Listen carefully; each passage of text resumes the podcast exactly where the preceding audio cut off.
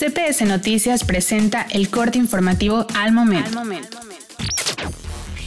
Hola, ¿qué tal? Muy buenas tardes. Estas son las noticias en minuto y medio. Y por cierto, iniciamos con buenas noticias. Vallarta con 86% de ocupación hotelera. Así lo informó el director de turismo de la municipalidad, Ludwig Estrada Virgen.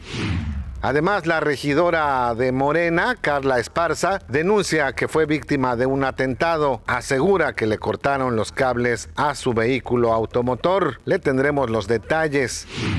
El Ayuntamiento de Bahía de Banderas buscará alternativas para cumplir con las obligaciones financieras de fin de año. Así lo dijo el tesorero municipal Juan Jaime Llamas Rivera. En información local, la nueva administración en Puerto Vallarta tiene un gran reto con la basura acumulada en esquinas y terrenos baldíos por toda la ciudad.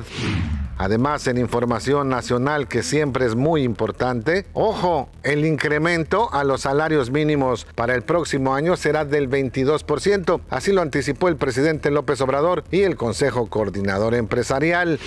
En información internacional, Xiomara Castro forjó su liderazgo encabezando las protestas contra el golpe de Estado que derrocó a su esposo, Manuel Zelaya, con la promesa de un socialismo democrático. Ella, Xiomara Castro, será la primera mujer en la presidencia de Honduras. Hasta aquí la información en minuto y medio. Soy Hugo Lin. Que tenga muy buenas tardes.